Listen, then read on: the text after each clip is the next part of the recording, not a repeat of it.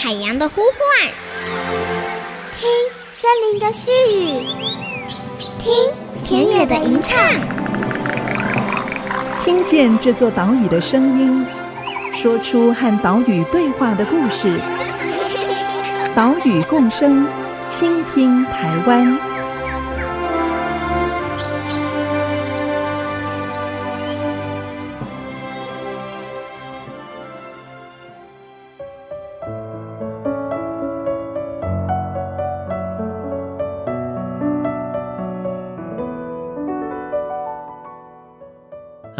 家好，欢迎收听岛屿共生，倾听台湾，我是袁长杰。我们的节目是在 IC 之音 FM 九七点五播出，每个星期三上午七点半首播，星期六上午八点重播。我们也同步的把音档上传到节目官网，还有 Podcast，让你随时随地都可以收听。湿地，相信大家啊都知道了这个名词。湿地指的是陆地。跟水域之间的交界地带，好，这个水域啊，可以是海洋，也可以是河流或湖泊。比如说，像新竹就有香山湿地，好，这个就是海岸的湿地；还有鸳鸯湖湿地，这个呢就是内陆的湿地。也因为湿地是处在陆地跟水域的交界，所以生态资源就格外丰富。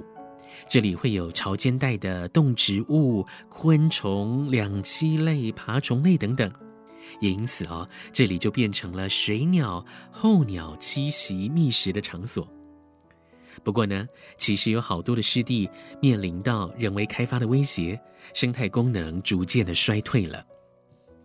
我们今天的节目要带大家前往的地点双连皮，就是这样的一个例子。双连皮是在宜兰县的员山乡啊，要前往这个福山植物园的路上，就会经过双连皮。以前呢，它有一个很梦幻的名称，叫做水草天堂。哦，因为啊，它的这个湖面上布满着水生植物，但现在这个景象已经看不到了。为什么水草会不见呢？现在就让我们一起来到双连皮生态教室。跟着校外教学的同学们一起上课，也拜访双连皮生态教室的黄振福阿福主任，听他说这段故事。植物，不管是在陆地上的或在水里面的植物，它们都会把二氧化碳抓进来它们身体里面，然后再变成氧气丢出来。那在水里面，这些跑出来的氧气就可以提供给里面的鱼。或者是螃蟹、虾子、乌龟，它们来使用。所以水生植物在水底下扮演一个很重要的角色，就是它有点像是氧气筒，它在给别人氧气。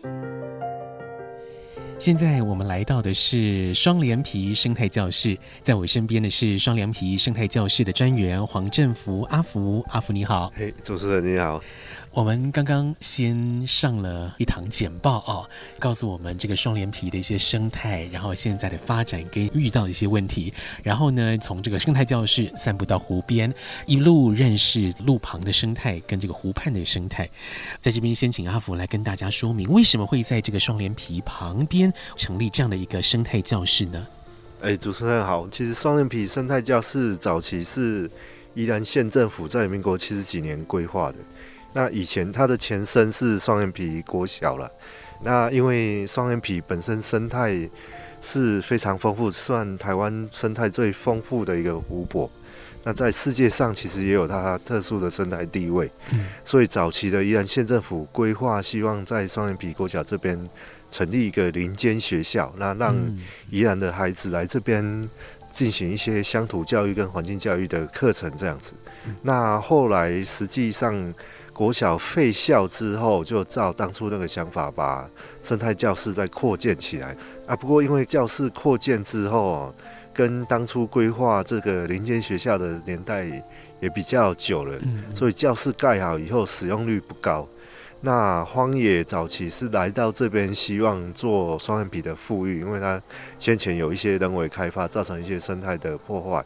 那我们来这边做富裕，因为湿地的富裕其实经常会弄得全身脏兮兮，然后又一堆工具要洗。那刚好看到生态教室，哎，那个时候大部分门都关着，也有点可惜，嗯、所以在有个机会的时候，就跟宜兰县政府教育处后来就谈成，把这个生态教室租下来，当做荒野的一个栖地富裕的基地。嗯、那同时也在这边推行环境教育，这样子是。我们抵达宜兰之后，可以沿着台七丁这条省道上山，路旁呢就是河谷，而这个省道的尾端就是双连皮了。听到这个名字“双连埤”，大家可以想象，哎，应该是由两个湖泊皮塘连在一起哈。哎，的确，原本呢这个双连皮是由上皮跟下皮这两个淡水湖泊所构成的。每一次一下大雨，哇，这个上皮下皮就会连接起来，所以才叫做双连皮。后来在日治时期，来自桃园跟新竹客家的移民到了双连皮这边进行开垦，因为要增加耕地的面积，所以他们就开挖了一条水圳，把湖水导流到粗坑溪，所以下皮就逐渐的陆化，变成陆地了。我们现在到原本下皮的所在地，只能看到一片农田，而我们现在可以看到的湖泊，就是原本的上皮，面积大概十七公顷左右。根据学者统计，双连皮总共记录到一百一十二种水生植物，这个数字啊，就占了台湾原生水生植物种类的三分之一以上。还有啊，在这里也记录到了五十九种的本土蜻蜓，大约占台湾本土蜻蜓种类的五分之二。蛙类呢也有二十九种，大约占台湾蛙类种类的三分之二。哇，你听到这个数字，可以感觉到这边原本应该是拥有非常丰富物种的湿地。那么，为什么双连皮可以有这么多的物种呢？有什么得天独厚的条件或者是因素吗？嘿，因为我们这一带哦，刚好就在福山植物园的旁边。那你如果有机会去福山植物园，通常它的早晚志工会跟你讲，嗯、福山植物园就是台湾的亚马逊。嗯，嗯，嘿，那事实上不是只有福山植物园是台湾的亚马逊，因为福山植物园到双连埤这一边，它的气候上就是一个南北气候的交界，嗯，嘿，那所以诶、欸，会刚好北边的生物分布的最南界就在双连埤跟福山植物这边，那南边的生物分布的最北界，诶、欸，这边也有，所以刚好在交界线上，它是一个生态多样性非常高的地方，所以福山植物园是森林生态系的亚马逊，那双眼皮其实就是。台湾湖泊湿地的亚马逊这样子。嗯嗯嗯。透过刚刚阿福主任的说明，我们了解到，因为双连皮的纬度是在北方草种的南缘，以及南方草种的北缘，加上了每年候鸟迁徙也会带来这两边的水草种源，所以就在双连皮孕育出了丰富的物种，生态多样性很高。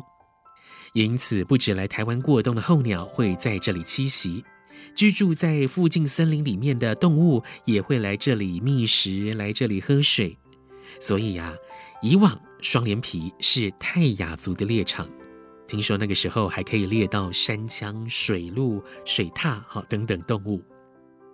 而现在呢，双连皮的水流进了粗坑溪，而供应宜兰用水的这个深沟净水厂。这个净水厂呢，就是取粗坑溪的水源。我们这里以前会被叫水草王国，就是刚刚那个湖面上全部布满了这个。那这个是什么？它叫做野菱。大家有吃过菱角吗？没有。哎呦，菱角有多大？这样。这样。好，胡子的形状，好，大概也有我的一个食指长吧。对不对？你们平常吃的菱角是长这样，长这样。大陆的品种。彩虹菱有听过这首歌吗？有，有吗？那这个呢，是我们台湾原生的菱角，好小哦，非常非常小。野菱是以往在双连皮广泛生长的水生植物，它的叶柄的构造啊，好像是气囊一样哦，所以可以让它漂浮在水面。而这个野菱的菱角呢，非常迷你可爱，啊，大概一公分出头的长度而已。野菱是一年生的植物，它们在秋天到来就会渐渐的死去，只留下这个迷你的菱角，也就是种子，在水里面过冬，等到隔年一月又发芽。我们听阿福主任介绍野菱。哎，野菱它跟我们吃的菱角不太一样了哈。我们吃的菱角，像台南关田种的那个菱角，它叫红菱，它比较是大陆的品种。那双连皮的野菱，它是台湾的原生种。那早期学名是叫做日本菱。哦，那早期的说法是因为宜兰是在候鸟迁徙的路上。像我十几年前来双连埤，冬天这个季节其实就可以看到湖面上有几百只的候鸟。那对，那水鸟其实它就是在地球的各个地方的湿地上，它会去栖息。那有一些植物的种子啊，可能被它吃掉，或者是粘在它的毛上面，就跟着它一起带过来。早期说法是这样。不过最近，其实我们跟一些学术界的老师做一些联系，请他们帮我们做一些富裕的理论基础。嗯、那其实也有学者说，哎、欸，其实以最新的分类辨识，野林可能不是我们早期认识的那种日本林，它可能是这边的一个独特的品种。这样，对对对。嗯嗯，那野林它以前长满湖面。会蛮漂亮的哈，因为平常它在湖面上单一朵的时候，看起来会像一朵叶子菱形的花这样子。那长满湖面，它夏天会开粉红色的小花。是。那过去双眼皮长满野林的时候，那个夏天整个湖会变成粉红色的，那就是它的花。哎，所以过去的双眼皮它是会变色的，那主要就是像野林这样的水生植物开花的过程。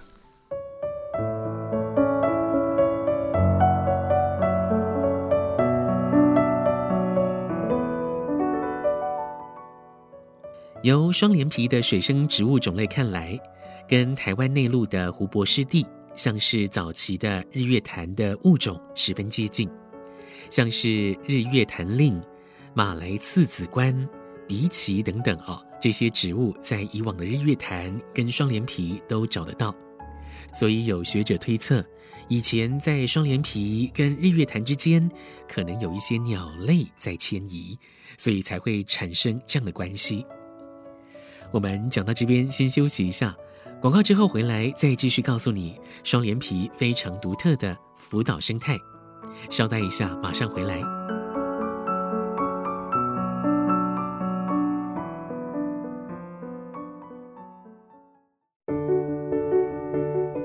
我们可以看到对面有个白色牌子，对不对？嗯。这个牌子左边那片都是福岛，它不是对面的路哦，那是福岛。这就是刚刚看到那个哎。那个辅导啊，现在只剩下以前面积大概四分之一而已。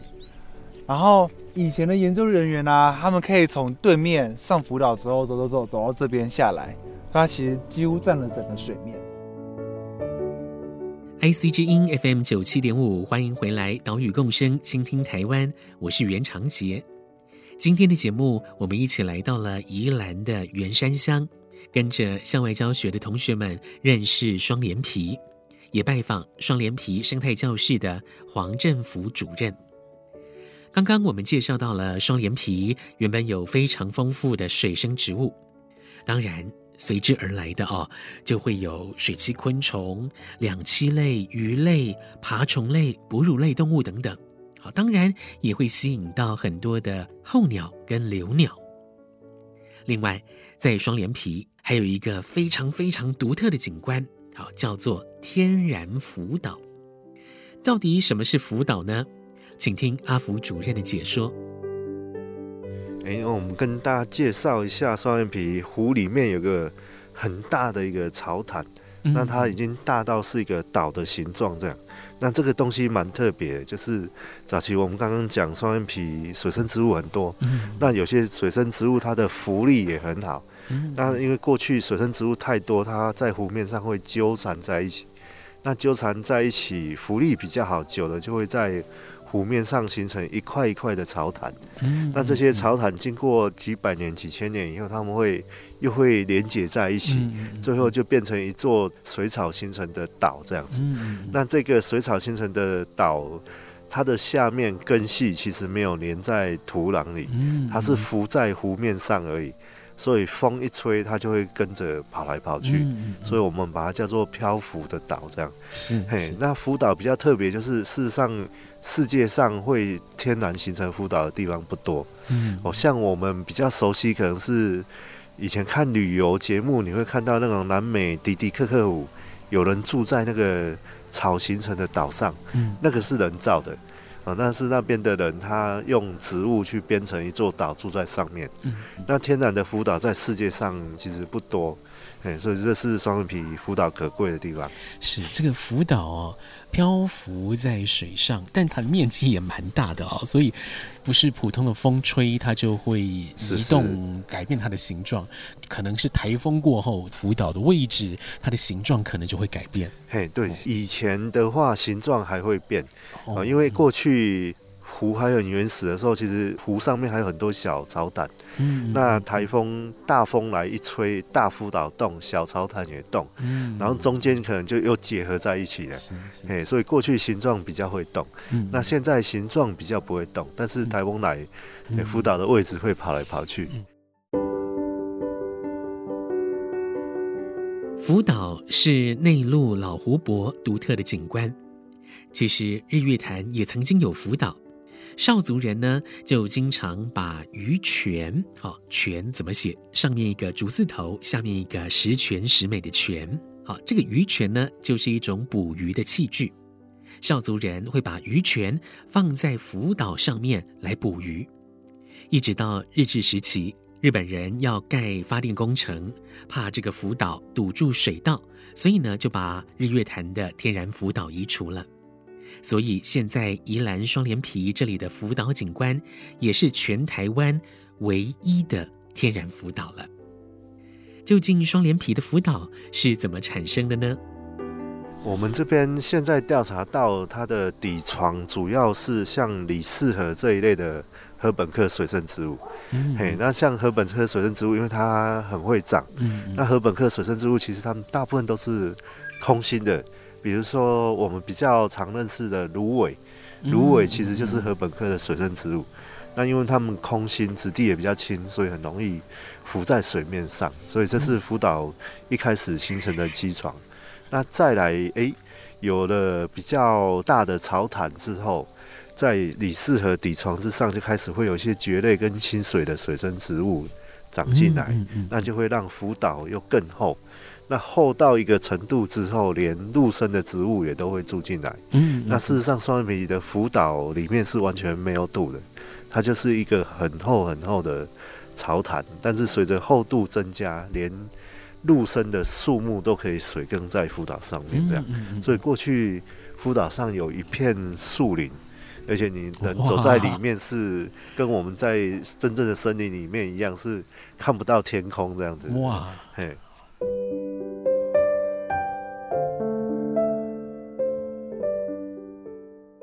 双连皮的浮岛是以李氏河为主，形成了一个强韧的地基。接着，上面生长了莎草科的挺水植物，还有像是圣蕨这样的蕨类植物生长在上面。甚至呢，还有树木哦，也就是大头茶这一种乔木，哎，竟然也适应了这种环境，生长在浮岛上。而且呢，这个大头茶的根，也让福岛的基地更为坚固、更为扎实。啊，真的是很难想象，竟然有这么多植物就在没有泥土的地基上面生长。而且啊，如果遇到了很大的强风或者是台风，这个福岛呢也会移动。上一次的记录是二零一六年，梅基台风就把双连皮里面的小福岛吹动，啊，跟这个主要的福岛连在一起了。根据荒野保护协会前宜兰分会长邱景和的记录，浮岛的面积在全盛时期曾经有十公顷，但是现在的面积只剩下不到两公顷。为什么会如此呢？这个答案就是人为开发。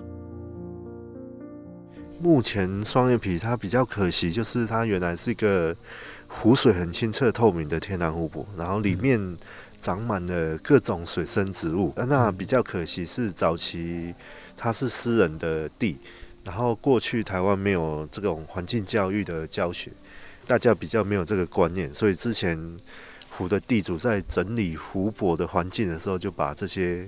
水生植物都清掉了，嗯，那它包含我们刚刚介绍的辅导，也是他之前他认为要整理环境的时候，他把它挖掉了大部分这样。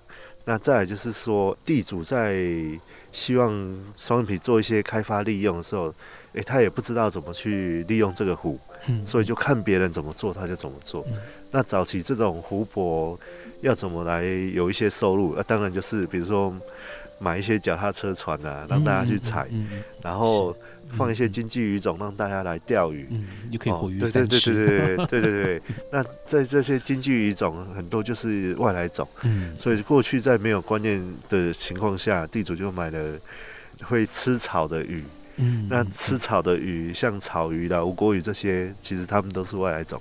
那你放进双眼皮以后，哎、欸，这些鱼是真的把。原来的一些水生植物都清干净了，嗯嗯嗯、而且这些外来种鱼后面也没办法清除干净了，嗯、这是最大的困难。嗯、那早期的双眼皮其实它是像，诶、欸，我们去海边那样很平缓的一个湖泊，嗯、嘿，路边就是湖，那然后你在看到水以后，其实还可以再往下走个几步这样，因为它很平缓。嗯嗯嗯、那地主为了希望可以比较好利用，所以他把湖的湖岸。都去做一些整理，去主体之后，哎、欸，问题就来了，因为这些提案对这些小生物来讲，它就是悬崖，所以很多原来在湖边可以活动或生长栖息的，不管植物或动物，它就没有办法在这边栖息，嘿，那就造成这边整个生物多样性就就掉下来。对，嗯、那除了私人地主的开发之外，另外一个。挑战就是，哎、欸，双眼皮因为是这个山谷的最低洼处，嗯、那双眼皮的外围全部都是私有地，嘿，那私有地现在蛮多惯行农田在耕作，那这些惯性农田的人为活动，包含我们现在会有一些化学的，呃，比如说农药啦、除草剂，其实它就会跟着排水，也会流到湖里面。嗯、那其实农药都会水生生态都是重伤害。嗯，所以这个对湖的生态影响也很大。那再来也会让水质恶化。嗯，嘿，所以对湖的生态就是双重打击这样子。嗯嗯嗯。双连皮在两千零三年划设为野生动物保护区，两千零七年又被选为国家级湿地。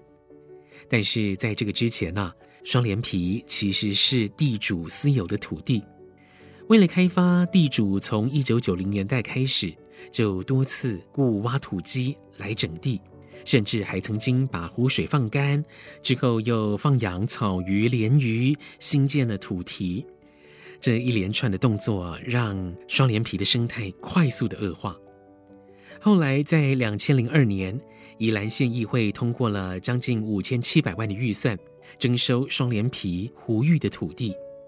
这场开发危机持续了将近二十年，才终于结束。在这个过程里面，宜兰社大为了抢救双连皮生态，就把整地之后重伤的植物移地保存，也执行生态调查。之后，荒野保护协会也进驻到双连皮生态教室，把这里呢打造成一个环境教育的基地，也推动着双连皮的生态复育。在下个礼拜的节目里，就要来跟大家分享荒野保护协会双连皮生态教室是如何集众人之力来进行栖地复育。节目最后为您进行岛屿行动加单元，岛屿共生，倾听台湾。我们下个礼拜再见喽，拜拜。我自己来的时候，我完全不知道这段历史的时候，我还是觉得很漂亮。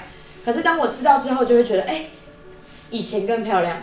可是，是因为我们对它造成了一些破坏。只是我们现在继续留在这里的原因，是我们不希望它变成更惨的样子。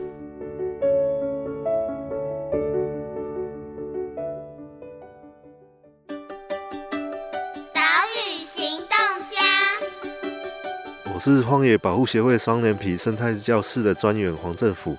我们生活中其实经常会有洗碗、洗澡这些动作，那这些清洁剂排到水沟以后，其实对环境会有一些影响，所以我们要鼓励大家说：诶，我们在洗碗或洗澡的时候，这些化学清洁剂的用量可以稍微减少一下，哦，或者是把它稀释，那这样对湿地的环境就会有一些改善。